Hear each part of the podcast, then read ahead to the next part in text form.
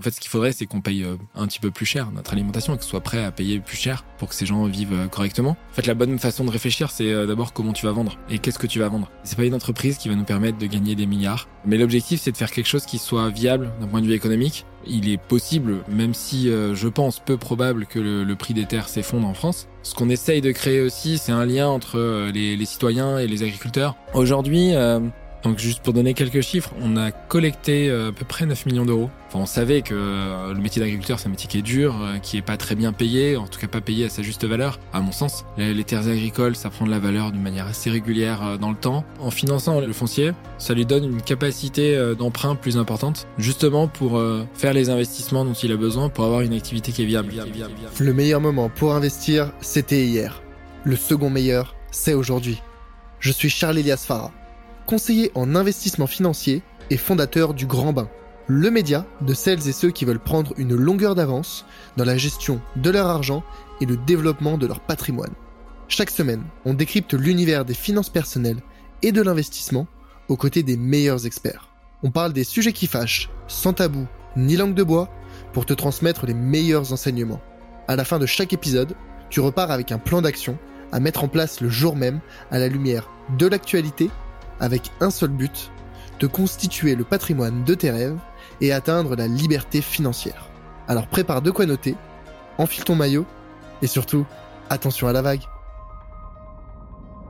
Dans ce nouvel épisode du Grand Bain, je reçois Vincent Kraus, cofondateur de Ferme en Vie, une foncière solidaire qui aide les nouveaux agriculteurs à s'installer en créant des fermes agroécologiques. La dernière fois que j'ai parlé d'investissement responsable, c'était il y a à peu près un an, avec Gaël Berthélémé de la newsletter Épinard que je vous recommande chaudement. Aujourd'hui, j'ai voulu aborder cette thématique à nouveau de l'investissement à impact, car c'est une thématique de plus en plus importante et qu'il est difficile de savoir comment avoir un impact positif au travers de ces investissements. C'est précisément ce que propose Vincent à travers l'investissement dans les terres agricoles depuis sa prise de conscience écologique et son envie d'aider à la transition agroécologique. On a donc parlé de son parcours dans la finance traditionnelle avant de se tourner vers l'entrepreneuriat responsable. On a parlé de l'investissement socialement responsable et pourquoi c'est un sujet qui attire de plus en plus d'investisseurs. Enfin, on a parlé de l'investissement dans les terres agricoles, comment ça fonctionne, combien ça rapporte? Et surtout quel est l'impact? C'est parti.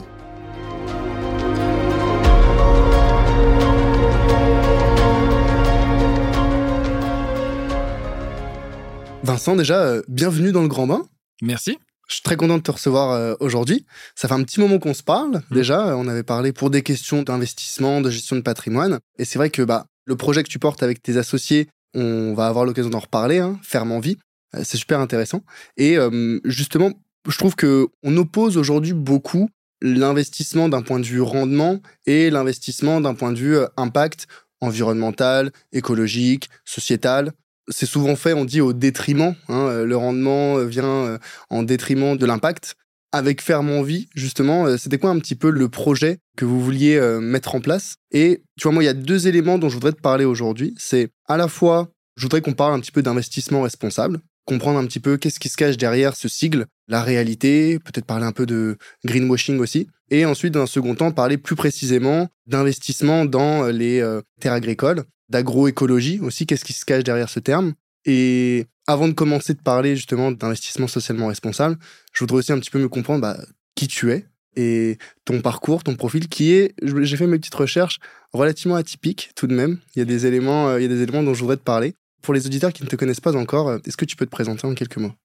Ouais, alors je m'appelle Vincent Cross. Alors moi, je suis ingénieur de formation, ingénieur généraliste. J'ai commencé ma carrière après euh, mes études dans la finance. Donc j'ai bossé à la Société Générale euh, dans divers métiers en banque d'investissement. Et j'ai quitté la banque euh, pour monter une première entreprise dans un domaine qui a rien à voir, qui est la téléassistance pour personnes âgées. Ça a été un peu opportuniste. En fait, j'ai rencontré des gens qui réfléchissaient à démarrer une activité sur ce sujet-là. Et donc, bah, je les ai rejoints et on a, on a créé une, belle boîte qui s'appelle Seigneur Adam, qu'on a euh, revendu euh, sept ans après à une mutuelle, euh, au groupe Vive. Et suite à ça, j'avais envie de remonter une entreprise qui a un impact environnemental parce que moi j'ai une prise de conscience écologique il y, a, il y, a, quelques années. À peu près au moment de la naissance de mes enfants. Et j'avais envie de, de, faire quelque chose qui soit plutôt positif, qui ait un impact positif par rapport à ces sujets-là. Et je me suis intéressé à plein de sujets et assez vite, je me suis focalisé sur l'agriculture, qui était un domaine que je connaissais pas très bien, que je regardais certainement avec des yeux de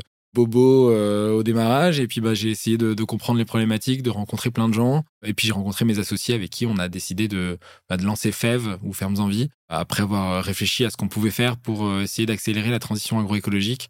Et euh, donc voilà. Les projets agricoles, alors déjà tu as fait justement pour revenir sur ton parcours, moi c'est ça qui m'avait fait tilter le fait que tu es passé par la banque avant d'avoir un projet entrepreneurial à impact sociétal, puis maintenant à impact D'ailleurs, l'agroécologie, c'est plus sociétal ou environnemental? Ouais, c'est un peu les deux en fait. C'est ça qui est chouette. Alors c'est vrai que moi au départ j'ai plus regardé avec un biais environnemental, avec l'idée de faire quelque chose de positif d'un point de vue environnemental, parce que l'agriculture ça touche à plein de choses, ça touche au carbone, à la biodiversité, à l'eau. Et c'est plutôt avec ce regard-là qu'on a commencé à le regarder avec mes associés. Et c'est vrai qu'après, en s'intéressant au sujet, on s'est rendu compte qu'il y avait aussi, euh, enfin, on savait que euh, le métier d'agriculteur, c'est un métier qui est dur, euh, qui est pas très bien payé, en tout cas pas payé à sa juste valeur, à mon sens. Et donc, au final, on a ouvert en tout cas notre spectre et puis on a, on a créé quelque chose qui a un impact à la fois social et environnemental. Donc, mmh, mmh. ça, touche un petit peu aux deux. Et les critères ESG, environnemental, sociétal, gouvernementaux aussi, tu en parlais déjà dans ton job en banque ou pas du tout? À l'époque, non, pas du tout. Ouais. Non, non, non.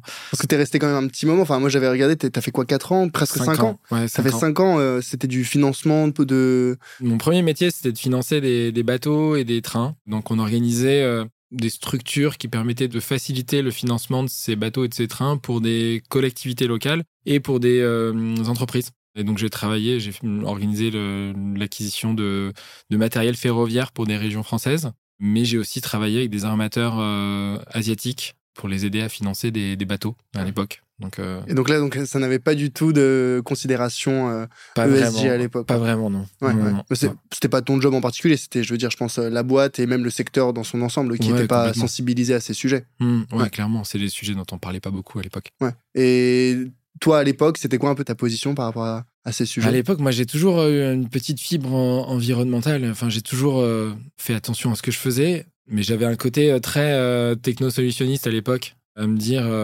enfin, voilà, on a des problèmes, on va trouver des solutions techniques pour résoudre ces problèmes. Et en fait, j'en suis vachement revenu. Je pense que c'est ma formation aussi d'ingénieur qui m'a mis un petit peu dans ce cadre-là ou ce moule-là.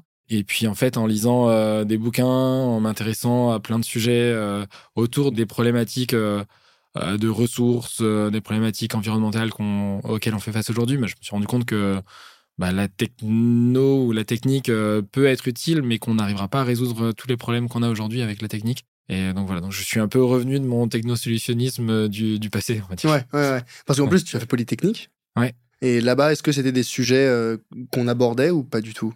À l'époque, pas du tout. À l'époque, c'est il y, a combien de temps Ouais, j'ai presque 40 ans, donc euh, on a fêté les 20 ans euh, de mon entrée à l'école euh, là cet été. Donc ça fait 20 ans en fait que je suis rentré à l'X. Non, c'était des sujets qu'on parlait, euh, dont on parlait pas beaucoup euh, à l'époque. Ça a changé parce qu'aujourd'hui, euh, bah, il y a des groupes d'anciens qui se sont créés, il y a, des, cours autour de ces sujets-là aussi à l'école maintenant. Il commence à y avoir pas mal de choses et une prise de conscience, un peu comme partout. Quoi. Ouais, ouais, ouais. parce que tu vois, moi, c'est vrai que j'ai le sentiment de faire un peu partie d'une génération bâtarde où on a autant dans euh, mes, des proches tu vois, de, mon âge, moi j'ai 26, bientôt 27 ans, autant des personnes qui sont très sensibilisées à ça et euh, qui militent, euh, qui prennent vraiment en main le sujet.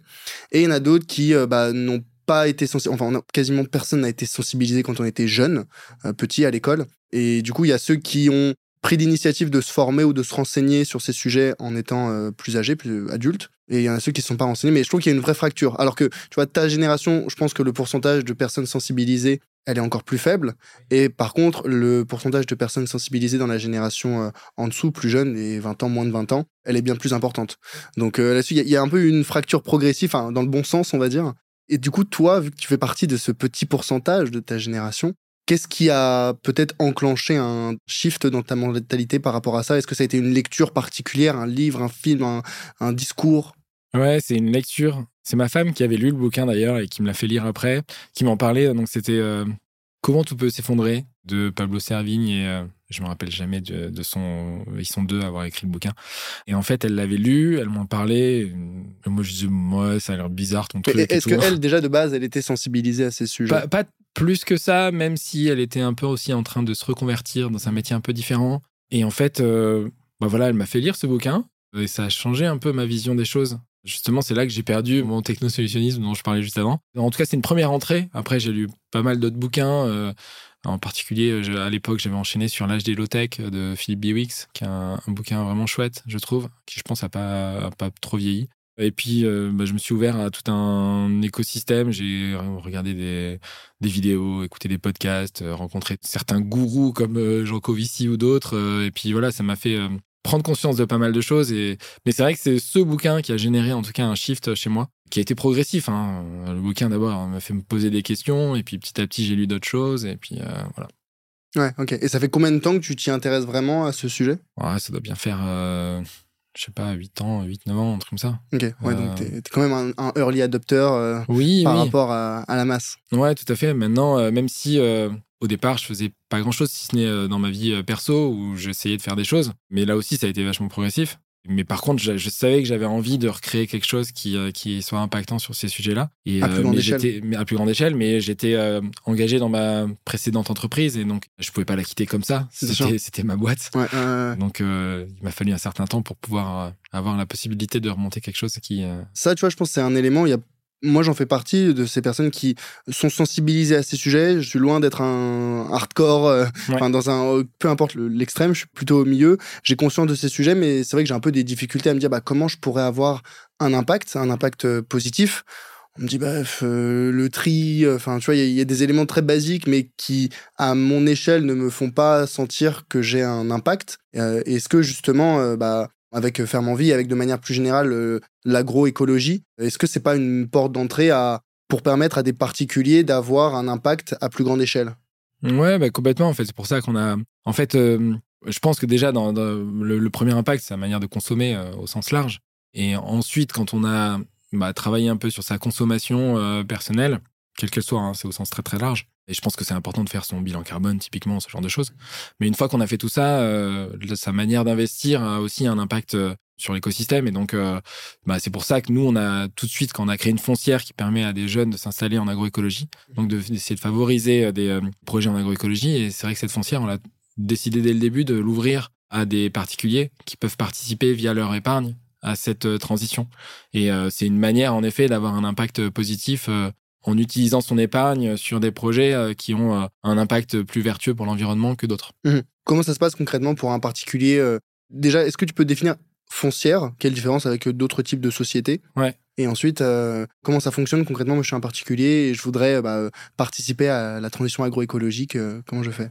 Bah, Une foncière, c'est une société qui achète du foncier. donc le foncier, c'est des terres agricoles et éventuellement des bâtiments. Donc des bâtiments, ça peut être des bâtiments d'exploitation et éventuellement euh, aussi euh, des bâtiments d'habitation, parce que dans une ferme, souvent, enfin, ça arrive que euh, tout soit un peu mélangé. Et donc la foncière qu'on a créée, elle achète ce type de, foncier agricole. Et comment ça fonctionne en fait Donc nous, on a créé cette foncière pour répondre à deux enjeux qui sont importants dans le monde agricole, que sont le renouvellement des générations, parce qu'il y a la moitié des agriculteurs qui vont partir à la retraite d'ici 10 ans. Et donc, bah, il faut aider les, jeunes à, s'installer pour euh, reprendre une activité reprendre les fermes de, ces gens qui partent à la retraite, sachant qu'aujourd'hui, euh, les deux tiers des personnes qui s'installent sont des gens qui s'installent à leur cadre familial. Donc, c'est pas des gens qui vont hériter des terres de, leurs parents. Donc, c'est des gens qui n'étaient pas agriculteurs ou dont, les parents n'étaient pas agriculteurs. n'étaient pas agriculteurs, ouais. Et donc ça, c'est un gros changement de paradigme parce que dans le passé, c'est vrai que les fermes étaient reprises par les enfants des agriculteurs. Aujourd'hui, c'est de moins en moins le cas. Et euh, pour ces gens-là, ben, l'accès au foncier, c'est quand même un des gros freins à l'installation. Et aujourd'hui, en fait, on n'a pas assez de gens qui reprennent euh, les activités des personnes qui partent à la retraite. D'une part, parce qu'il n'y a pas assez de vocation. Et en plus, parmi les gens qui ont cette vocation, qui ont l'envie de reprendre, bah, il y a plein de freins. Et en fait, ce frein de l'accès au foncier, c'est un des principaux freins à cette installation. Pour un ordre de grandeur, euh, moi demain, je veux euh, ouvrir une ferme. Déjà, enfin, je suppose qu'il y a différents types de fermes, différentes tailles, différentes activités. C'est un budget de, de combien demain pour quelqu'un qui veut s'installer? Si on prend une moyenne, alors en effet, il y a d'énormes différences. On peut faire euh, une activité agricole sur un ou deux hectares et il y a des projets sur euh, plusieurs centaines d'hectares. Mais si on prend la moyenne en France, c'est 70 hectares. Et l'hectare moyen coûte 6 000 euros. Donc, euh, on va dire que juste sur les terres, la moyenne, c'est 420 000 420 000 euros, ouais. Après, il y a tout le temps des bâtiments, ou très souvent des bâtiments, selon l'activité. Donc on peut rajouter facilement 200-300 000 euros de bâtiment. Donc on arrive à 600-700 000. Et puis derrière, il y a tout ce qui est matériel, équipement, éventuellement cheptel, ciel l'élevage. Et donc ça, c'est encore un billet à quelques centaines de milliers d'euros. Donc on arrive, sur... au million. Ouais, l'ordre de grandeur, c'est le million. Ah ouais, c'est conséquent. Et ça, pour ce type de projet, les banques, elles prêtent facilement ou pas? Elles prêtent, mais il faut quand même avoir un petit peu d'apport personnel. C'est difficile de le faire sans apport personnel. Et donc pour un jeune qui a 23, 24, 25 ans, qui veut s'installer, ou même pour une personne qui est en reconversion, euh, qui a 30, 35 ans, si elle n'a pas euh, plusieurs dizaines de milliers, voire un peu plus de 100 000 euros euh, pour pouvoir apporter un petit peu financièrement, bah, elle va pas réussir à se financer son projet. Donc c'est pour ça que nous, on a créé cette foncière qui achète le foncier agricole, qui est ensuite loué à la personne qui veut s'installer sur euh, des pratiques en agroécologie. C'est quoi les tarifs? J'entends que ça dépend de la surface. Mais... Ouais, mais les tarifs, en fait, euh, ce qu'il faut savoir sur les terres agricoles, c'est qu'il y a une régulation qui est hyper forte à différents niveaux, et en particulier dans les prix qu'on peut faire payer euh, dans les loyers. Donc les loyers ils sont définis par des arrêtés départementaux, et donc selon les départements, bah, il y a des grilles qui sont plus ou moins complexes et qui dépendent de la qualité des terres, de l'endroit où c'est, etc. Et donc le loyer juste pour un ordre de grandeur, hein, sur un hectare, euh, le loyer en général, c'est entre 100 et, 300 euh, euros euh, par an pour cultiver un hectare. Ok. Donc, toi, tu me disais que la moyenne, c'était 70 hectares. Ouais. Donc, tu es à 7000 euros, quoi. Ouais, c'est ça, à peu près. Ouais, quelque part entre 7000 et 20 000 euros. Ok, ok. Mais ça, c'est que le terrain. Ça, c'est que le terrain, la location. Et après, en effet, euh, si vous faites aussi du matériel euh, agricole. Euh Non, nous, on va s'arrêter au niveau de la foncière. On va s'arrêter au financement du foncier, donc terrain et bâtiment. Et ensuite, c'est le porteur de projet qui va aller financer tout ce qui est lié à sa, société d'exploitation. Donc matériel, équipement, stock s'il y a des stocks, cheptel s'il y, s'il y a un peu d'élevage, et donc, euh, bah, souvent, c'est justement, il, a financé euh, quelque chose qui est entre 100 et 500 000 euros euh, selon l'activité. C'est très large aussi parce que ça dépend un peu de ce que c'est. Mais en tout cas, c'est plus facile d'aller financer cette somme-là parce qu'il y a déjà toute la partie foncière qui est sortie du, du, lot. Et nous, on s'est arrêté sur le foncier parce qu'en en fait, on pense que c'est un, c'est déjà le gros de l'investissement qu'il a à faire. Et puis, pour l'investisseur, de l'autre côté, bah, c'est quelque chose qui est relativement peu risqué parce que c'est un actif tangible les, terres agricoles, ça prend de la valeur de manière assez régulière euh, dans le temps. En ordre de grandeur, ça prend quoi comme... Euh C'est du 3% euh, par an en moyenne sur les 25-30 dernières années. Il y a une forte disparité entre les territoires? Oui, sur les prix. Après, sur l'évolution, pas énorme. Mais en tout cas, sur les prix, oui, il y a une forte disparité. tu peux trouver des terres à 1500-2000 euros l'hectare en Vendée, par exemple, euh, en Loire-Atlantique, c'est pas cher du tout. Et euh, à des endroits dans la Beauce ou le nord de la France, euh, tu peux être à 20, 25 000 euros l'hectare. Qu'est-ce qui explique la différence La différence, c'est la qualité des terres. C'est lié au rendement que tu peux avoir sur des terres. Et c'est aussi lié à, bah, à, cette régulation, un petit peu, qui est différente selon les endroits et qui peut être un peu plus forte à certains endroits. Ce qui fait que bah, les, terres vont être un peu plus chères à certains endroits qu'à d'autres. Et qui détient les terres aujourd'hui en France? C'est des agriculteurs? C'est des professionnels? C'est Qui détient les terres? En tout cas, la majorité des terres. En fait, c'est assez compliqué euh, à savoir euh, parce que ça reste. Euh, c'est confidentiel? C'est un peu confidentiel, mais on a quelques chiffres et puis il y a quelques études qui sortent de temps en temps. Mais a priori, il y a quand même une bonne partie qui est détenue par des particuliers. C'est assez morcelé. Et souvent, ces particuliers, c'est soit des agriculteurs eux-mêmes, soit des agriculteurs retraités, soit euh, des gens qui ont justement hérité euh, de terres euh, parce que leurs parents, arrière-grands-parents ou grands-parents étaient propriétaires de terres. Et donc, au final, c'est pour ça qu'on a des familles qui ont les enfants hérité chacun de quelques hectares de terre euh, et qui les louent derrière des agriculteurs. Donc il y a pas mal de choses de ce type-là. Et puis, euh, a priori, il y a de plus en plus d'entreprises. Il y a une étude qui est sortie euh, récemment et qui dit qu'il y aurait plus, de plus en plus d'entreprises de l'agroalimentaire qui essayent de sécuriser leur production en achetant des terres agricoles. Et donc ça, ça commencerait, mais on, c'est difficile d'avoir des chiffres exacts, mais en tout cas, il y en aurait de plus en plus qui détiennent des terres agricoles aussi. parce que c'est vrai que moi j'ai un peu pour parler de la grande distribution, cette image des grandes enseignes qui euh, maltraitent un peu les agriculteurs en demandant des tarifs euh, extrêmement bas et qui leur font la, misère. Et c'est pour ça qu'il y a de moins en moins de gens qui veulent rester ou devenir agriculteurs. Et du coup, c'est qui ces gens qui n'étaient pas fils d'agriculteurs, mais qui veulent le devenir? C'est quel type de profil? Ouais, alors nous, on voit deux types de profils. On a des gens euh, qui ont fait une formation agricole, un bac agricole, un BTS agricole, Donc il n'y avait pas des parents agriculteurs, mais souvent qui habitaient déjà à la campagne, qui euh, bah, voulaient euh, s'orienter vers ça, qui euh, derrière font travail en tant que salariés agricoles sur différentes fermes et qui vont ensuite vouloir devenir bah, s'installer à à leur, propre compte. Donc on a ce, premier profil et après le deuxième profil, c'est des gens qui font une reconversion, qui ont fait autre chose avant, des métiers très différents et très éloignés du monde agricole ou des métiers un peu plus proches du monde agricole parce que souvent, quand on parle de reconversion, les gens pensent à un, informaticien qui est devenu euh, euh, agriculteur. des euh, ouais, c'est ça. Dans le, et, ça existe, hein, il y en a. Mais il y a aussi des reconversions de gens qui ont fait des trucs un petit peu plus proches, qui ont bossé, euh, je sais pas, chez un assureur agricole ou euh, dans une boîte qui vend des, du matériel agricole. Là, récemment, on a permis l'installation d'une personne qui avait travaillé euh, justement dans, dans une boîte qui vendait des, du matériel agricole, donc qui, qui était déjà quand même assez proche de ce monde-là. Mais ça reste une reconversion malgré tout parce que c'est quand même un métier différent. Mais il avait déjà un pied dans le monde agricole. Et on en voit pas mal des gens qui gravitent un peu autour et qui savent qu'ils ont un peu cette envie de s'installer, mais qui le font pas tout de suite et qui font d'autres trucs un peu euh, plus ou moins éloignés. Et ça marche? Ils arrivent à se lancer dans une telle aventure? Parce que je me dis, c'est pas comme euh, je me forme pour euh, ouvrir une baraque à frites, quoi. C'est tenir une exploitation agricole, j'entends selon la taille, mais ça reste un métier à part entière. Alors, ceux qui ont fait une formation agricole, j'imagine qu'ils ont des bases théoriques, après, il faut appliquer. Mais ceux qui ont même pas de formation. Bah en fait, ils ont, au final, je dis pas qu'ils n'ont pas de formation, parce que souvent, ils font une formation au moment où ils se reconvertissent. Et justement, il y a pas mal de, dans les dix dernières années, il y a eu pas mal de, déconvenus, de gens qui étaient venus s'installer avec, euh, en idéalisant un peu le métier d'agriculteur et qui se sont plantés. Et donc, il y a pas mal d'histoires de gens qui se sont plantés, ce qui fait qu'aujourd'hui, les gens qui euh, réfléchissent à s'installer, euh, souvent prennent un peu plus le temps, vont découvrir des fermes, vont voir ce qui se fait, vont travailler un peu sur différentes fermes. Il y a pas mal de systèmes qui permettent d'obtenir cette expérience sur le terrain. Il y a des gens qui commencent souvent par du woofing et puis après qui enchaînent par du salarié agricole. Woofing, tu peux. Euh, ouais, woofing, c'est euh, donner un peu de son temps sur une ferme et en général, on n'est pas payé, mais on est logé, nourri, euh, et euh, ça permet d'avoir une main d'œuvre pas très chère euh, pour l'agriculteur. Et de l'autre côté, pour la personne qui va sur la ferme, ça permet de découvrir quelque chose, une expérience. Et ça, ouais, donc c'est souvent pour au tout démarrage, déjà pour voir un peu si ça, ça plaît de, de l'écosystème, de travailler sur une ferme, etc.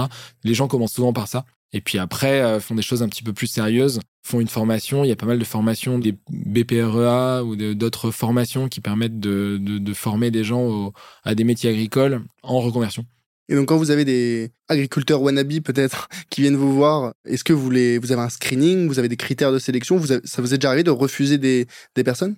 Oh, On en refuse tous les jours, en fait. En fait, nous, c'est notre métier. Euh, si tu veux, euh, on se considère comme un tiers de confiance entre des gens qui nous confient leur argent pour financer des projets euh, qui sont positifs pour l'environnement, mais qui sont viables d'un point de vue économique, et euh, des gens qui en ont besoin. Et donc, nous, notre rôle, c'est d'aller choisir des porteurs de projets euh, qui ont un, vrai projet qui nous semble viable sur le papier. Et donc, bah, ce qu'on fait, c'est qu'on on analyse le projet, on, on, vérifie que le porteur de projet a les compétences et l'expérience qui lui permet de faire ce qu'il a envie de faire et ce qu'il vous dit qu'il va, va, faire. Et le dernier truc qu'on vérifie, c'est que c'est qu'on achète à la ferme à un prix correct aussi. Parce que si le projet se plante euh, et que le porteur de projet euh, bah, n'arrive pas à faire ce qu'il veut faire, qu'il fait faillite ou qu'il arrête, bah, la foncière se retrouve avec euh, une ferme sur laquelle il faut retrouver un autre porteur de projet, ou alors qu'il faut vendre si on n'arrive pas à trouver de porteur de projet. L'objectif, c'est plutôt dans ces cas-là d'aller trouver quelqu'un d'autre. Mais si on doit revendre, ben, l'objectif, c'est de ne pas faire une perte sur l'acquisition.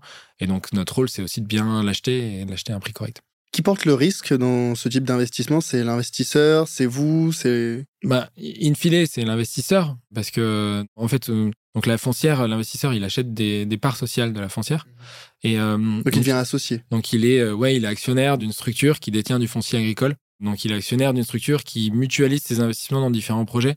Ça peut ressembler, alors c'est pas le même type de structure, mais ça ressemble un peu à une SCPI euh, en termes de, modèle de risque pour une personne qui investit. C'est-à-dire que bah, tout est géré, il a rien à gérer.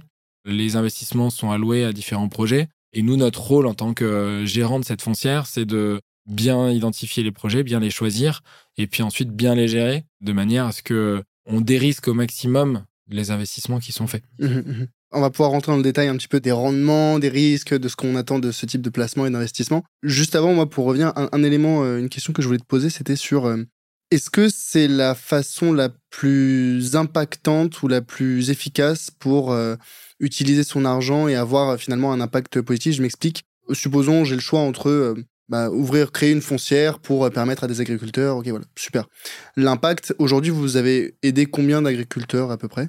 Aujourd'hui, donc juste pour donner quelques chiffres, on a collecté à peu près 9 millions d'euros. On va arriver à 9 millions d'euros à la fin du mois. On n'a pas encore tout déployé parce que bah, on essaie toujours d'avoir un peu d'avance sur ce qu'on collecte par rapport au projet qu'on déploie.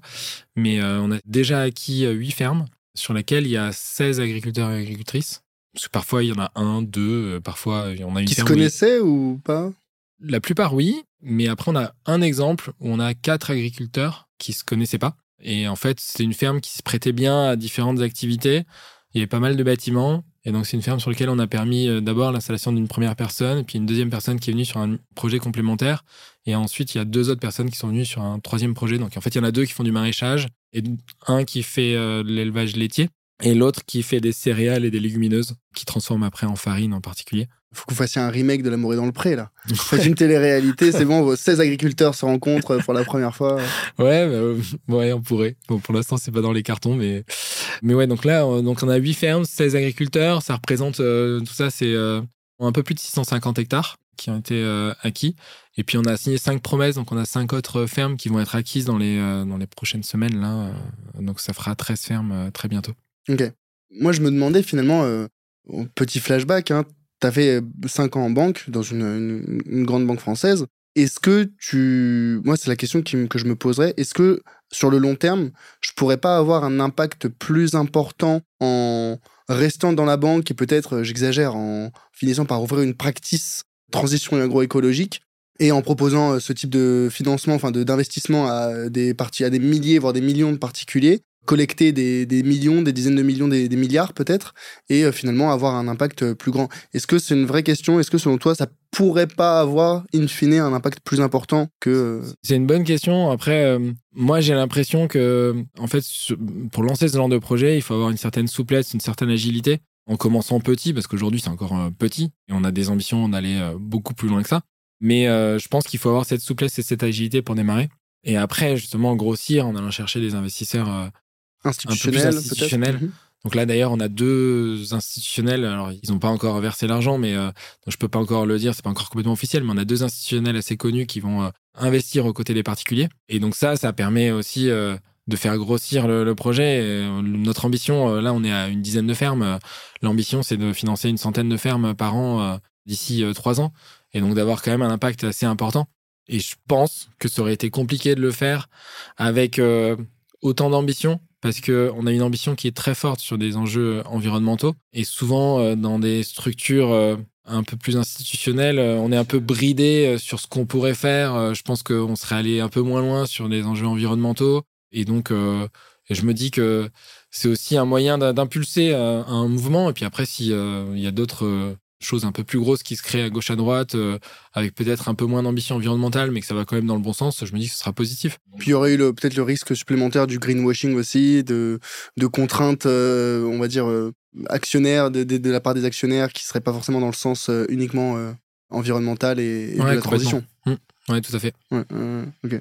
Euh, Mais après, j'entends qu'on peut avoir un impact aussi en travaillant dans des grosses boîtes et de, l'intérieur. Ça, c'est clair que je pense que tout ça, c'est complémentaire en fait. Mm, mm, mm. Mais moi, je vois ma place plus euh, là-dedans. En tout cas, c'est aussi ce que j'aime faire. Et c'est vrai que j'aime créer euh, mon entreprise, recruter des gens, créer une équipe. on a une équipe qui est super engagée, qui est hyper motivée. Et ça, c'est chouette en fait d'avoir son équipe et d'essayer de, faire ça. Vous êtes combien aujourd'hui? Là, on est 12 aujourd'hui. Et vous étiez combien il y a deux ans Bon, il y a deux ans, enfin, on a démarré, on était trois associés, donc on a démarré à trois, et puis là, maintenant, on est douze. Euh, je pense qu'on sera, j'espère qu'on sera euh, entre 15 et 20 dans quelques mois. On est en train, on a quelques recrutements en cours. Donc, euh, ouais, c'est chouette. Et puis, surtout qu'on a une, enfin, je trouve qu'on a une belle équipe bien motivée, et ça, c'est, c'est hyper agréable, en fait. Et parce qu'aujourd'hui, vous avez alors 8 fermes mmh. et 16 agriculteurs. Ça a demandé du coup un peu moins des 8 millions que vous avez collectés. je crois qu'on a 5,5 qui sont déployés là aujourd'hui pour euh, atteindre votre ambition de ouvrir ou de, enfin, d'aider à, la, gestion d'une centaine de fermes par an, ça demanderait quel montant de collecte? Bah, En fait, euh, la ferme moyenne, si on reste sur la ferme moyenne dont je parlais tout à l'heure, qui a 70 hectares, aujourd'hui, c'est à peu près ce qu'on a, c'est-à-dire qu'on est à peu près sur cette moyenne. On est un peu au-dessus pour l'instant, mais on est autour de 80 hectares en moyenne. On est à peu près sur du 500-600 000 euros euh, en moyenne sur des fermes. Donc si on en fait 100, euh, ça fait du 50 millions. Donc ça commence à faire des montants. Euh, donc là, il va falloir des institutionnels. Oui, on, ne le fera pas qu'avec des particuliers.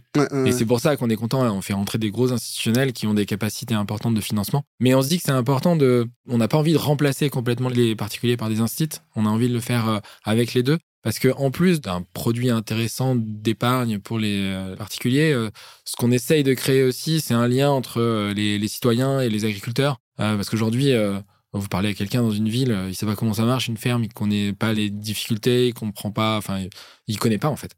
Mm, mm. Et on essaye aussi de rapprocher euh, ces deux mondes. Donc on essaie d'organiser des choses euh, à la fois virtuellement via des webinaires avec les agriculteurs qui se sont installés sur les fermes. On essaye d'organiser des événements également sur les fermes et euh, de créer ce lien qui s'est un peu distendu sur les dernières décennies. Bah parce que justement, là, créer le lien, c'est un vrai impact, c'est très positif. Est-ce que l'argent, ou en tout cas pas d'un point de vue rendement, mais d'un point de vue peut-être impact pour la transition agroécologique, l'impact ne serait pas plus important si au lieu de financer, euh, par exemple, l'aide à l'installation d'une ferme pour des un ou deux ou trois agriculteurs ou quatre, ce serait pas plus impactant d'investir dans de l'industrialisation et de l'automatisation euh, de, euh, tu vois, je sais pas, automatiser finalement des exploitations agricoles, aider peut-être moins d'agriculteurs, mais de lui donner des moyens, pas uniquement sur le foncier, mais sur l'automatisation et qui puisse bah, finalement avoir des exploitations plus importantes.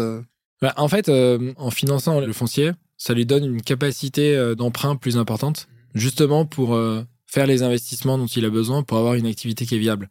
Et c'est vraiment ce qu'on essaye de faire, c'est-à-dire que, en fait, euh, dans certains cas, on va aider des gens qui n'auraient de toute façon pas pu acheter le foncier. Et dans d'autres cas, là, on a un cas récemment, ils auraient pu acheter le foncier, mais ils l'ont pas acheté parce que s'ils achetaient le foncier, ils étaient euh, ils étaient trop short, trop short en termes d'investissement. Ils pouvaient plus investir dans leur outil de production. Et donc nous, ce qu'on essaye de viser, c'est justement de leur permettre d'investir correctement dans leur outil de production de façon à atteindre une rentabilité euh, plus rapide, de manière plus certaine que s'ils étaient euh, à l'arrache avec des, des, petits bouts de ficelle et à essayer de se débrouiller un petit peu. voilà. Ok. Tu parlais des difficultés tout à l'heure du métier euh, d'agriculteur. C'est vrai qu'on connaît pas, on connaît pas parce qu'on n'est pas, euh, moi j'ai pas d'agriculteur dans mon cercle proche, euh, ni même un peu élargi. C'est quoi un petit peu les difficultés des agriculteurs et pour lesquels ils ont besoin justement peut-être d'accompagnement? En fait, il y a des difficultés à tous les niveaux. C'est le métier d'agriculteur, si on veut bien le faire, c'est super technique. Donc il faut avoir pas mal de compétences parce que ça demande des compétences agronomiques assez importantes. Surtout quand on parle d'agroécologie, il y a vraiment une réflexion importante sur comment on va produire, à quel moment on va semer, qu'est-ce qu'on va semer, qu'est-ce qu'on va faire, quelle euh, synergie entre différentes euh, productions on va pouvoir créer, comment je valorise bien aussi cette production. Il y a un gros sujet sur euh, est-ce que je transforme ma production? Tu vois, des gens qui vont faire du blé, est-ce qu'il faut la transformer pour faire de la farine? Est-ce qu'il faut aller jusqu'à faire du pain? En fait, il y a toute une réflexion à avoir un peu globale sur jusqu'où je vais, qu'est-ce que je peux faire, euh, quelles sont mes compétences pour faire ça. Donc il y a un, vrai sujet euh, de compétences, numéro un.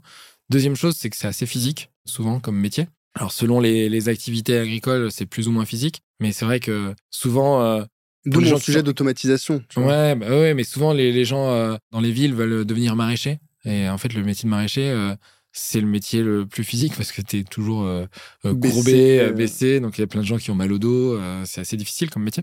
Donc c'est physique. Troisième truc, c'est que les gens ont du mal à se payer correctement. Et donc la, moyenne euh, de salaire euh, pour un agriculteur, euh, c'est en dessous du SMIC. Et donc voilà, donc il y a plein de sujets. Et puis en fait, un métier d'agriculteur, c'est ultra varié parce qu'il faut savoir, il faut avoir les compétences techniques. Si tu veux bien te débrouiller, il faut bien vendre. Et ceux qui s'en sortent bien, c'est justement ceux qui arrivent à bien valoriser leur production parce qu'ils arrivent à raccourcir leur circuit de commercialisation. Ça veut pas forcément dire vendre à, des particuliers en direct, mais ça veut dire diminuer le nombre d'intermédiaires entre euh, celui qui va manger ce que tu as fourni euh, et, ce que tu as produit. Et tout ça, en fait, ça demande des compétences qui sont tellement variées que c'est difficile de toutes les avoir. Hello, c'est Charlie. Je me permets de faire une petite pause de quelques secondes pour te demander, si tu apprécies l'épisode, de penser à le noter 5 étoiles sur ta plateforme d'écoute. Ça m'aide énormément pour faire grandir le podcast et je t'en serai éternellement reconnaissant. Allez, on reprend l'épisode. C'est, je fais le raccourci, mais c'est la vie d'un entrepreneur. Hein. Alors là, il y a des compétences encore plus. Il y a le côté physique qui est pas présent pour la plupart des activités, pour la plupart des projets entrepreneuriaux.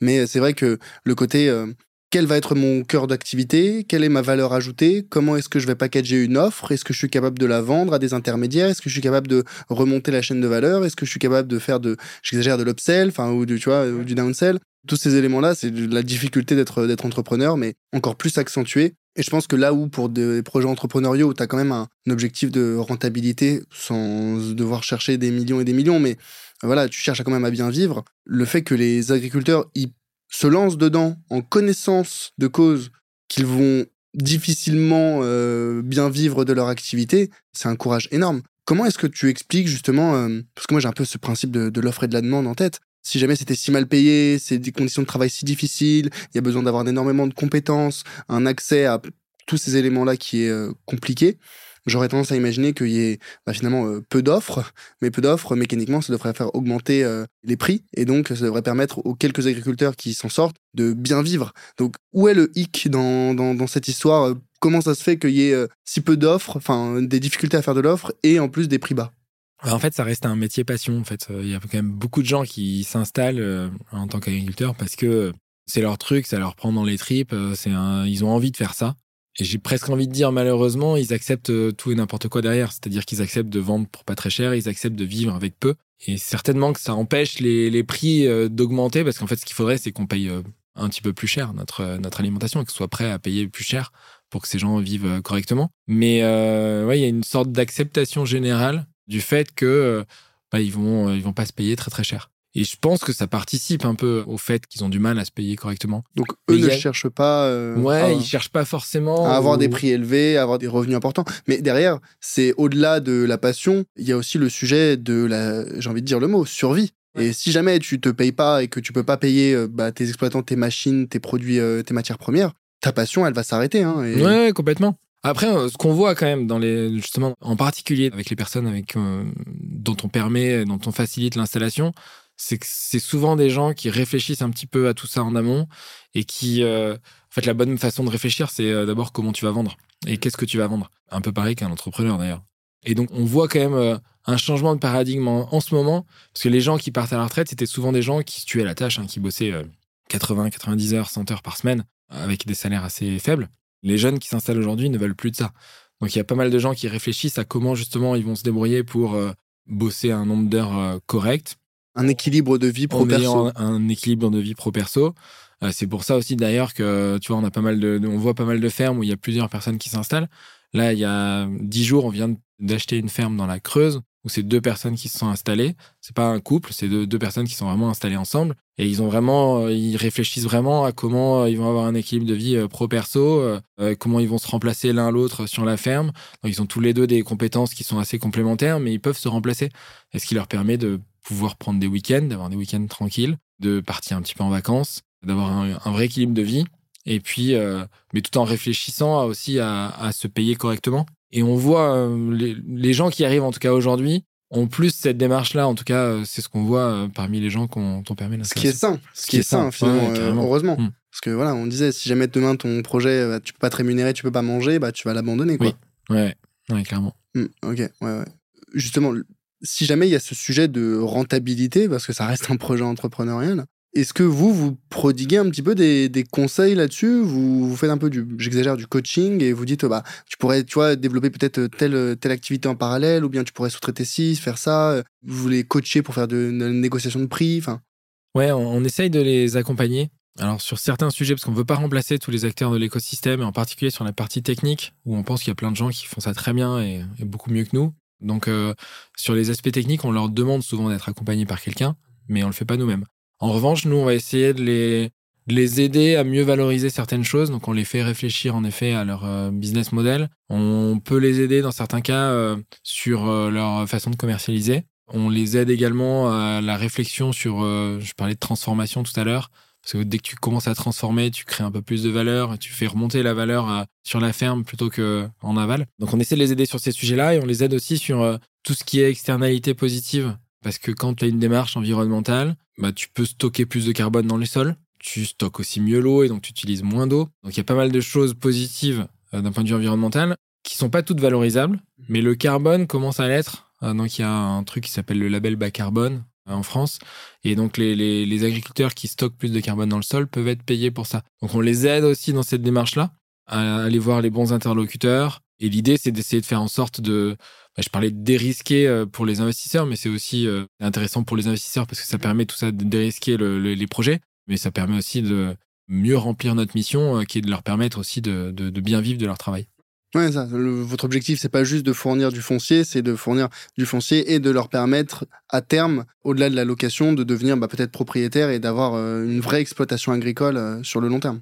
Ouais, ouais parce que c'est vrai que enfin, tout à l'heure, j'ai parlé un peu rapidement de ce qu'on faisait, mais la, foncière, elle achète la ferme pour ensuite leur louer cette ferme, tout en leur donnant la possibilité de devenir propriétaire via une option d'achat qui leur est donnée, euh, qui leur permet, quand ils auront la, la, capacité et s'ils ont l'envie, parce que c'est vraiment une option qui est à leur main, de pouvoir devenir propriétaire. Et là-dessus, euh, vous, le bénéfice, il se fait où euh, pour faire envie Il se fait au niveau de euh, l'investisseur quand il investit Vous touchez une com sur les loyers, à la revente, à la plus-value Comment ça se passe? En fait, nous, on considère que le gros de notre travail, il se fait au démarrage avec bah, l'identification des porteurs de projet, l'accompagnement sur tout le projet initial avant l'installation. Et puis souvent, parce qu'il y a souvent plein de choses à, à, vérifier ou à modifier quand on a un projet qu'on commence à regarder. En particulier, euh, on négocie souvent le prix de la ferme. il y a pas mal de choses à faire en, amont. Et donc, euh, à chaque fois que la foncière fait une acquisition, il y a une commission qui est versée à, à, Fermes en Vie à hauteur de 5% des montants qui sont investis pour justement financer tout ce travail qui est réalisé en amont. Et donc ça ressemble un petit peu à une commission d'agents immobiliers et ça vient euh, s'intégrer au prix d'acquisition de la ferme par la foncière. Donc là, c'est le gros de ce qui est euh, touché, en tout cas par Fermes Envie. Après, on a deux autres métiers. Un métier qui est d'aller euh, collecter de l'argent auprès des particuliers qui nous confient cet argent. Et donc, on fait payer des frais de souscription de 2,5% hors taxe, donc 3% TTC. Et euh, ça, ça paye vraiment le fait d'aller chercher de l'argent et collecter de l'argent auprès de, des particuliers, des institutionnels. Et le dernier, dernier métier qu'on a, c'est une fois qu'on a justement acquis ces fermes, bah, il faut les gérer. Donc il y a une sorte de gestion locative, hein. c'est gérer euh, les, les, paiements de loyer, euh, puis s'occuper euh, de tout l'administratif, et puis gérer les éventuels travaux qu'il y a à faire et qui incombent aux propriétaires. Et donc pour toute cette partie-là, il y a une petite partie des loyers qui est ponctionnée pour payer justement cette gestion locative. Ok, donc donc il y a autant les frais d'entrée, enfin sur la commission, que des frais de gestion qui sont prélevés. Ok, et ça, ça vous permet de vous rémunérer, enfin ça, vous vous rémunérez bien ou pas Ouais, alors c'est, on est, on est, en tout cas, euh, nous on a créé cette entreprise. Euh, c'est pas une entreprise qui va nous permettre de gagner des milliards, mais l'objectif c'est de faire quelque chose qui soit viable d'un point de vue économique. Donc euh, l'objectif c'est que Fermes Envie s'y retrouve, qu'on arrive à payer les salaires des gens qui bossent, et avec bah, ce schéma de fonctionnement, on arrive à un équilibre chez Fermes Envie avec un certain volume. Donc le volume des 18 premiers mois ne suffit pas pour arriver à l'équilibre mais euh, on pense à atteindre très rapidement l'équilibre dès l'année prochaine parce qu'on est convaincu que si on veut que le projet euh, soit viable et qu'il a un vrai impact et que ça marche dans le long terme, il faut qu'il y ait une certaine viabilité économique. Donc vous vous rémunérez pas particulièrement encore pour l'instant, vous arrivez à payer les salaires.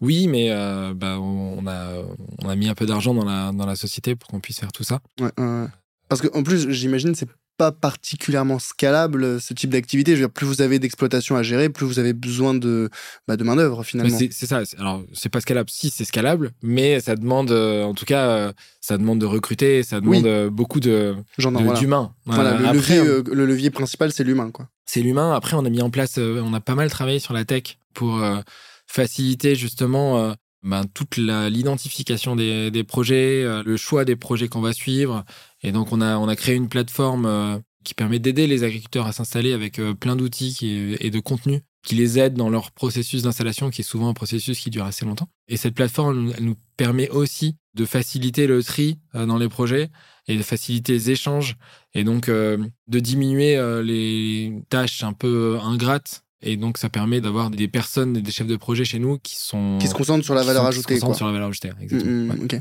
Et les tickets moyens que vous recevez de la part de particuliers, c'est de quel ordre de grandeur? Le ticket moyen, il est un peu au-dessus de 10 000 euros. Il est autour de 11 000 euros, je crois. Euh, donc, les gens peuvent investir entre 500 euros et, euh, et les plus gros montants qu'on a jusqu'à présent, c'est 600 000. 600 000 Ouais. Un particulier? Ouais.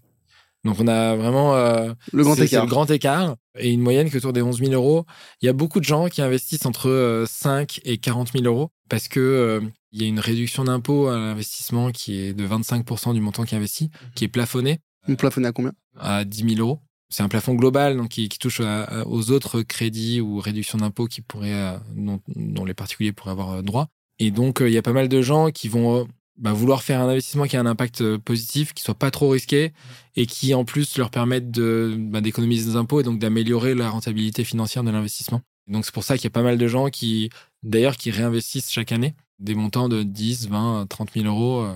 Oui, donc tu peux faire en soi des versements euh, pas programmés. D'ailleurs, vous avez mis en place des versements programmés? Non, on n'a pas mis en place ça. Ok. Donc euh, Ça pourrait être intéressant, ça peut-être pour faciliter. euh, tu Oui. vois, Ouais, je vais pas mettre 5000 euros. C'est- T'as dit le montant minimum, c'est 500 c'est 500, ouais. Tu vois, si vous mettez en place des versements euh, programmés et descendre à peut-être euh, 100 ou 200, tu vois, il y aura peut-être plus de personnes qui se diront, ah, bah, c'est accessible. Parce que c'est vrai que sortir un, un billet de 500, peut-être qu'il y a des gens qui ça. Ouais, sont un peu c'est- freinés. c'est- vrai. Après, c'est vrai qu'on s'était dit euh, qu'il y a aussi. euh, en fait, il y a- il y, a toujours des, des coûts un peu euh, Bien sûr, fixes, administratifs, euh, administratifs, euh, etc. Même si on a automatisé pas mal de choses. D'ailleurs, la souscription, elle se fait en 5 minutes sur le site, donc c'est assez facile. Mais malgré tout, il y a quand même quelques coûts. euh, donc, euh, on peut pas trop descendre les montants de souscription euh, minimale. C'est vrai que c'est très rapide. hein. Pour le coup, je me souviens, on l'avait fait, euh, je me souviens pour de mon ami, on l'avait fait en, en- en live et ça prend vraiment 5 minutes. quoi. Euh, Là-dessus, vous avez bien, bien mis en place, bien automatisé tout le sujet. quoi. Et en termes d'objectifs euh, de rendement, donc j'entends l'intérêt pour le particulier, il est triple.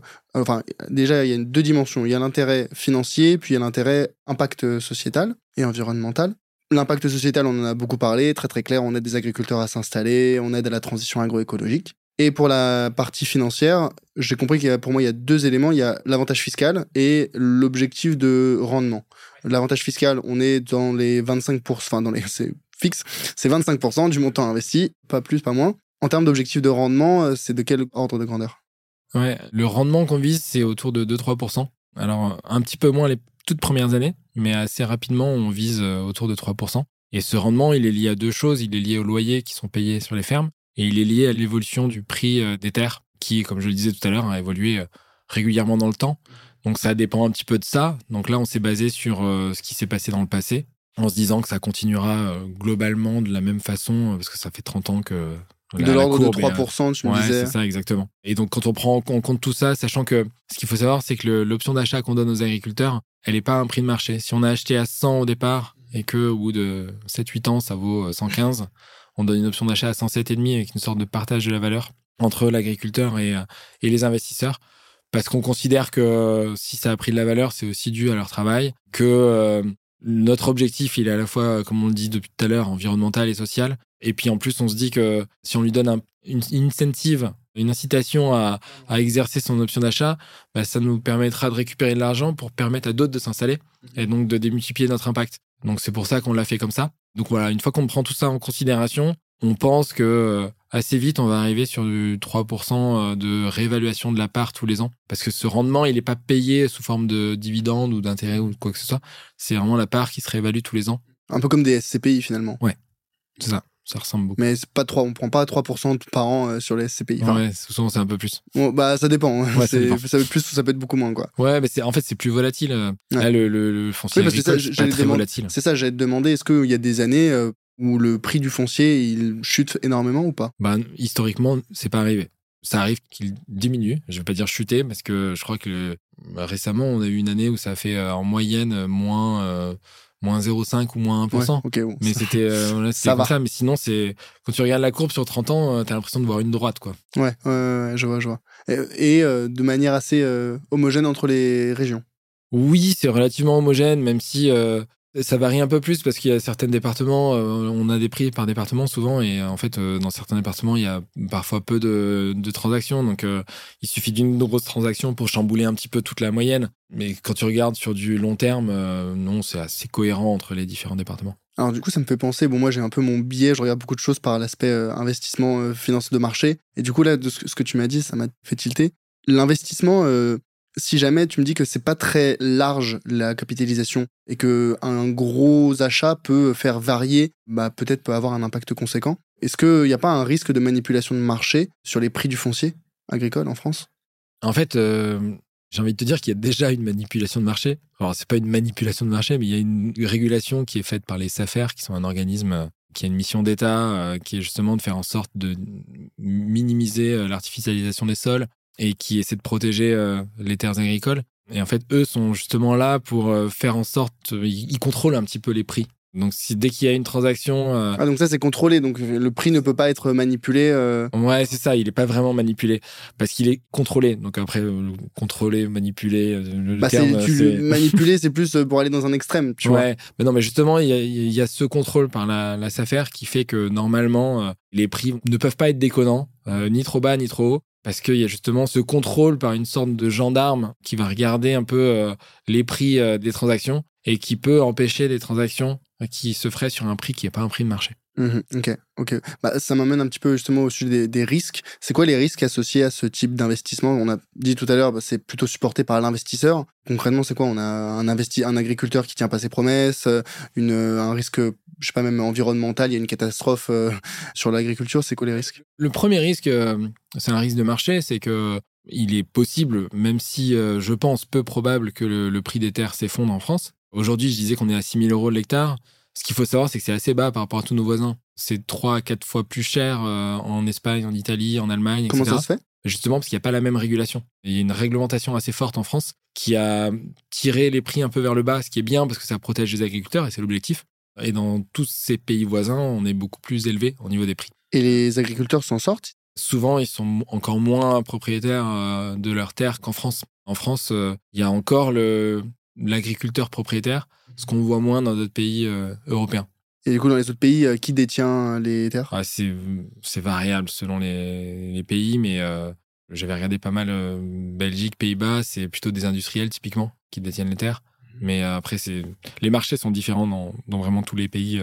c'est quelque chose qui n'est pas encore très il n'y a pas vraiment de marché européen. Ouais, ouais, ouais, j'entends. Oui. Non, mais justement, je me dis, tu vois, en France, si jamais il y a déjà des difficultés pour euh, acquérir des terres et s'installer et qu'il y a besoin de, d'organismes comme Faire Envie, bah, je me dis, à l'étranger, en Europe, ça doit être pire, quoi. Ouais, c'est encore pire. Euh, je connais un petit peu la Belgique parce que j'ai eu des, discussions avec, euh, avec des gens en Belgique qui réfléchissent à faire des trucs un peu comme on fait. Donc, il y a des, des petits mouvements citoyens qui commencent à se créer en Belgique parce que justement, en Belgique, les, les prix sont, délirant, parce que je parlais de 2, 3, 4 fois pour l'Italie, l'Espagne, l'Allemagne. En Belgique, c'est plutôt euh, entre 5 et 8 fois plus cher. Quoi. Donc, euh, c'est très très cher. Et donc, il y a pas mal de, de, mouvements citoyens qui sont en train de se créer. Euh. Il y a peut-être aussi plus, plus d'argent à se faire. Hein. Enfin, s'il y a plus de volatilité, des prix plus élevés, potentiellement. Euh... Ouais, bah après, c'est pas c'est que c'est pas l'objectif. Euh, ouais, et puis le, ah oui, enfin, tu veux dire pour l'investisseur. Oui. Après, pour l'agriculteur, le marché, il est quand même assez euh, globalisé. Donc, euh, en fait, le fait de payer des terres super chères, derrière, ça se. T'es en concurrence avec les agriculteurs français qui eux payent leurs terres moins chères. Exactement. Ouais, exactement. Donc, c'est quand même.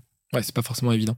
Le premier risque, c'est ça, même si justement, comme je te disais, le, prix des terres en France est quand même assez bas et puis il, est, euh, il a progressé assez régulièrement dans le temps, donc le, risque d'une grosse chute, il est quand même assez faible. Mais les vrais risques, c'est en effet que les agriculteurs qu'on choisit pour venir s'installer sur ces fermes se plantent et que euh, derrière, on n'ait euh, pas de loyer payé pendant un certain temps ou des pires, des terres qui seraient moins bonnes que quand ils ont commencé. Et donc là, justement, euh, c'est là que bah, nous, notre rôle, c'est justement de bien les choisir, de les accompagner et de faire en sorte d'essayer euh, d'avoir le, le, meilleur entretien, de risque euh, là-dessus, et donc le meilleur entretien des terres. Et voilà. Mais c'est le risque numéro un. Après, c'est surtout un risque de baisse de rendement, mais pas forcément un risque de. Le risque de perte en capital, il existe, hein, clairement, mais je pense qu'il est quand même relativement limité. Mmh, mmh. ouais, ouais. Donc finalement, c'est un rendement, on va dire, conservateur, mais qui est plutôt stable. L'avantage fiscal, lui, il est euh, assuré. Est-ce qu'il y a d'ailleurs il y a possibilité de révocation de l'avantage fiscal ou pas du tout? En fait, ça demande une obligation de conserver les parts sociales pendant 7 ans. Donc c'est un investissement qui est long terme. Mais derrière, non, il n'y a pas de. Enfin, une fois que ça vous est donné au moment de l'investissement par l'État, donc euh, il n'y a pas trop de possibilité de revenir en arrière, surtout que c'est quelque chose qui existe depuis assez longtemps. Ok. Ok, je vois. Et euh, en termes de profil, pour les personnes qui investissent, euh, est-ce que vous avez un profil type ou pas particulièrement? Bah, La moyenne d'âge des, des, gens qui investissent, c'est 42 ans aujourd'hui. C'est 42 ans? Ah, ok. Ouais, voilà, c'est la moyenne. Donc là-dedans, euh, après, il y a un petit peu tout, mais c'est vrai que c'est beaucoup entre 30 et 50 ans. C'est des gens qui investissent pour les trois raisons dont on a parlé, euh, c'est euh, l'impact euh, fiscal, social et environnemental. la, la, la, langue à fourcher. la langue à fourcher. C'est l'impact social et environnemental, c'est le fait que ce soit pas très risqué. Et puis cet avantage fiscal qui rend les choses intéressantes d'un point de vue financier. Donc il y a pas mal de gens qui investissent pour ces raisons-là bah, des sommes entre, je disais, entre 5 et 30, 40 000. Et puis après, on a aussi des gens qui investissent des sommes un peu plus importantes. Donc il y en a moins, mais on a quelques personnes qui investissent des montants entre 100 000 et 600 000 euros. Ça, c'est des gens qui le font clairement pour l'impact, parce que eux, ils dépassent tous les seuils d'avantages fiscaux, et donc ils le font vraiment pour l'impact. Et euh, souvent, j'ai envie de dire, c'est un peu un truc qu'ils font. Euh, souvent, ces gens-là font des investissements qui rapportent beaucoup. Euh, ils, font, des dons, ils, font des dons à côté, et ça, c'est un peu l'entre-deux. C'est un peu la philanthropie, les, les, petits philanthropes entre guillemets, quoi. Ouais. C'est ça. Et, euh, est-ce qu'il y a d'autres organismes comme Ferme en Vie en France ou pas? J'en connais pas du tout. Ouais, il y a un truc qui existe depuis euh, beaucoup plus longtemps, euh, qui ressemble beaucoup à ce qu'on fait, qui s'appelle Terre de Liens. Et Terre de Liens, donc ils ont une foncière qui lève de l'argent aussi auprès des citoyens pour financer l'acquisition de terres. La vraie différence entre ce qu'ils font et ce qu'on fait, c'est que hum, ils louent les terres à des agriculteurs, mais sans leur donner la possibilité de devenir propriétaire à terme. Pour des raisons plus idéologique et politique. Mais en fait, nous, ce, qu'on ce dont on s'est rendu compte, c'est que les, souvent les agriculteurs ont cette envie de devenir propriétaires à terme. Et donc, euh, en fait, on a l'impression de mieux répondre à ce besoin en leur fournissant cette possibilité. Mais après, euh, voilà, d'un point de vue investisseur, ça ressemble quand même beaucoup euh, l'un et l'autre. Mais c'est vraiment plutôt côté agriculteur qu'il y a une, vraie différence. L'objectif, c'est que les agriculteurs deviennent propriétaires au bout de combien d'années? Nous, ce qu'on pense, c'est qu'ils peuvent devenir propriétaires au bout de 7-8 ans. En fait, euh, bah, ils vont s'endetter pour euh, acheter, euh, financer tout ce qui est matériel, équipement, etc. Souvent, c'est des prêts qui durent quelque part entre 5 et 10 ans. Au mmh. bout de 7 ans, ils ont remboursé une bonne partie. Et puis, souvent, quand on s'installe, les 2-3 premières années sont difficiles. Au bout de 7 ans, ils peuvent avoir 4 exercices à montrer à leur banquier. Et donc, euh, ils peuvent aller plus facilement euh, se réendetter pour financer euh, les, terres parce qu'ils vont pas les ils vont pas les acheter cash. Ouais, ouais. Et, et, dans le cas de la revente à la plus-value, est-ce que il y a quelque chose qui est reversé à l'investisseur ou, pas ou ça reste entre vous et ben, c'est en fait c'est la foncière qui récupère cet argent-là. Ouais. Et donc ça se répercute dans le prix de la part ou... Ça se répercute dans le prix de la part, ouais. Tout à fait. Après, on essaye de faire en sorte qu'il n'y ait pas de, de saut d'un coup au moment de la vente, parce que les, les fermes sont réévaluées tous les ans. Et donc le prix de la part va suivre le prix euh, qui reste théorique de la ferme et qui n'est euh, vraiment euh, que réel lorsqu'il y a une session, une vente. Mais l'objectif, c'est de faire en sorte de, de suivre ces prix-là pour que le prix de la part tous les ans soit conforme aux actifs détenus par la foncière toujours dans le cadre du contrôle des prix qui peuvent pas euh, exploser ni être euh, sous-évalués. Ouais, c'est ça, exactement. Euh. Ok, ok. Est-ce que ça vous est déjà arrivé d'avoir des, je sais pas, des surprises, des anecdotes un petit peu particulières qui vous est arrivé, je sais pas, soit à l'arrivée d'un agriculteur ou bien sur des terrains, une anecdote un peu particulière, je sais pas. J'imagine que c'est très concret que vous allez sur le terrain, vous allez voir des agricultures, des. Ouais, bah il y a, enfin il y a plein de trucs. je sais pas. Alors peut-être le premier truc auquel je pense, mais je sais pas si ça répond à ta question, c'est il y a là on a financé un projet il y a pas longtemps. C'est un projet où il y a un petit peu d'irrigation, donc ils ont un, une sorte de, bassin euh, qui récupère des eaux de ruissellement euh, et euh, qui est assez gros et qui permet d'irriguer une partie des terres.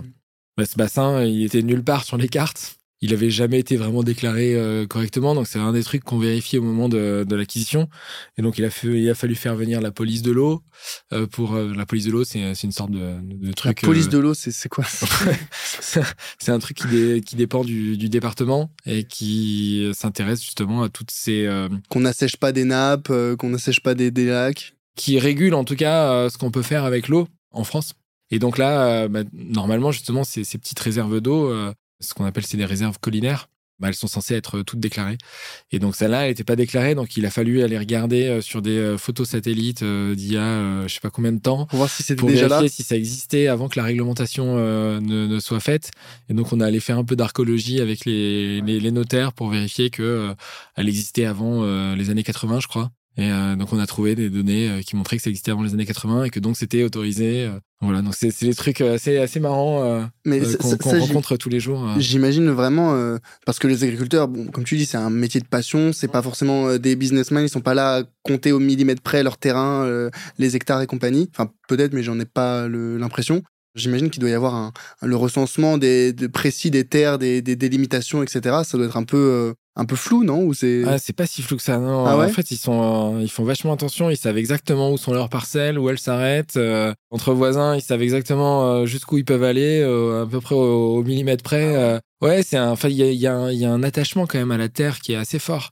Oui, non, mais au-delà de l'attachement, j'imagine que la délimitation, elle est pas forcément, tu vois. euh, on dit ah, mais est-ce que t'as les deux mètres qui sont là? Non, c'est Ouais, ils sont ils à le- toi. ils- sont ils le savent très bien. Ah ouais? Ouais, ils le savent très bien. euh, et justement, bah, typiquement sur le même projet là dont je te parlais, l'hiver, le, le bassin euh, débordait un petit peu et une partie de l'eau qui débordait chez le voisin. Et comme le voisin savait qu'il y avait une vente qui était en train de se faire, bah, il est venu euh, se plaindre à ce moment-là. Et donc on a dû gérer aussi euh, des, des histoires de voisinage au moment de l'acquisition. C'est typiquement le genre de truc qu'on a à faire. Parce que justement, il savait très bien qu'il y avait. euh, alors, c'était franchement, c'était sur, sur 5 mètres. Et en plus, sur des terres qu'il n'utilisait pas trop parce qu'elles sont. Il les laisse en friche à cet endroit-là. Mais il savait très bien que ça dépassait et il savait très bien que. Parce qu'ils s'entendaient pas trop entre voisins. Et il savait très bien qu'il pouvait embêter euh, la, la transaction en venant, euh, en venant grogner à ce moment-là. Et euh, donc voilà. Ouais, non, parce que tu vois, moi je le vois rien que dans mon appartement, les, les, les AG, les copros, euh, comment ça peut se taper dessus sur euh, une demi-parcelle de fleurs qui dépasse de, de zones communes. donc j'imagine pour des agriculteurs où on parle d'hectares et d'hectares, l'impact euh, est quand même euh, significatif, quoi. Ok, bah écoute, euh, Vincent, c'était très très clair. Merci beaucoup pour tes explications. Peut-être pour ceux qui voudraient justement passer à l'action et investir ou se renseigner un petit peu plus sur Ferme en vie ou sur la transition agroécologique. Où est-ce qu'ils peuvent te contacter? Est-ce que tu as des ressources à proposer? Ouais. Alors, il y a notre site internet, c'est euh, F-E-V-E.co. Donc, FEV, c'est un peu les diminutifs de fermes en vie, et puis c'est en même temps la légumineuse euh, qui est importante en agronomie. Et puis, euh, bah, moi, mon adresse mail, c'est vincent.fev.co. Donc, c'est tout simple. Tu vois, moi, je connaissais pas grand-chose avant notre échange. Maintenant, je suis un petit peu plus, euh, je suis moins, euh, moins euh, débutant complet. Si on, s'il y en a qui veulent creuser un petit peu le sujet, est-ce que tu as des, ressources, des livres, des films, des documentaires, des podcasts Ah, j'ai lu un, un super bouquin sur les terres euh, agricoles et le fonctionnement de ce qui se passe sous la terre. Un bouquin qui a été écrit par Marc-André Sellos, qui est un, un universitaire assez incroyable, qui s'est beaucoup intéressé aux champignons. C'est un grand spécialiste des champignons. Et euh, il a écrit un bouquin qui s'appelle, euh, euh, je crois que c'est L'origine du monde, comme ça, sur justement le fonctionnement des, terres et de ce qui se passe dans la terre avec euh, tous les micro-organismes et macro-organismes. Et c'est hyper intéressant. Et c'est euh, bien écrit, c'est facile à lire. Et euh, c'est un des derniers bouquins que j'ai lu. Franchement, c'est fascinant. Ok, ok, ok. L'origine de la vie. Euh, L'origine du monde. L'origine du monde. L'origine Ouais, du monde. L'origine du monde. Je pense qu'il y a un lien avec le, le tableau. euh, oui, bah, c'est pour ça que euh, je- peut-être que le tableau, c'est pas une origine de la vie, je crois. Non, je crois que s'appelle l'origine du monde aussi. Aussi c'est le même. Je crois que c'est le même. Ok. euh, mais euh, donc voilà, donc ça c'est vraiment chouette. Et euh, sinon, euh, dans les autres bouquins, il y a un, un- un bouquin euh, un peu plus long euh, à lire, euh, mais que j'ai trouvé hyper intéressant, qui s'appelle l'histoire de l'agriculture dans le monde, un truc comme ça. Mais je me rappelle plus de qui l'a écrit, mais ça je pourrais te le donner pour que tu le mettes dans les notes euh, Mhm. du Ouais, podcast. Ouais, si- je le mettrai si dans les notes. Ouais, Ouais. Avec grand plaisir. Ok, ok, très très bien. Eh ben écoute, euh, c'était super. Merci beaucoup Vincent. Peut-être la dernière question que je pose à, à tous mes invités sur le podcast. Est-ce que tu as une euh, suggestion pour un prochain invité? Est-ce que, alors je sais pas si tu as déjà invité, mais euh, moi j'ai pas mal d'échanges avec euh, des gens qui font de l'immobilier euh, un peu social et, et qui créent des tiers-lieux. je sais pas si tu connais Belleville. Ils sont en train de créer un. La Société Belleville? Ouais, Non. euh, ils sont en train de créer un truc vraiment chouette à Toulouse qui s'appelle les Halles de la cartoucherie, qui est un tiers-lieu où il y aura des endroits où manger, des choses un peu plus festives, euh, pas mal de d'événements. Et moi, j'adore ce qu'ils font. Et donc, euh, je, je peux te mettre en relation avec Sébastien de Hulster, qui est euh, un des fondateurs de cette, euh, de cette entreprise. Qui passe de temps en temps sur Paris, peut-être, parfois pour, Il euh, habite euh, Paris, lui, il habite Paris. Ouais. Ok, ok. Ouais, bah parfait. Bah, serait... Parce que justement, moi, je pense, j'aimerais bien, tu vas faire d'autres épisodes et parler un petit peu plus, bah, pas uniquement euh, investissement, rendement, ambition, etc., mais aussi impact, parce que je pense que c'est une thématique qui est d'actualité et qui le sera encore plus demain. Donc, euh, pouvoir euh, donner la parole à ces acteurs dont tu fais partie, je pense que c'est important et c'est un des éléments de la mission que je porte avec le Grand Bain. Donc, euh, donc avec grand plaisir pour qu'on en discute plus tard. Chouette, ça marche. Encore un grand merci, Vincent, et peut-être à bientôt. Ouais, merci pour l'invitation. Au revoir.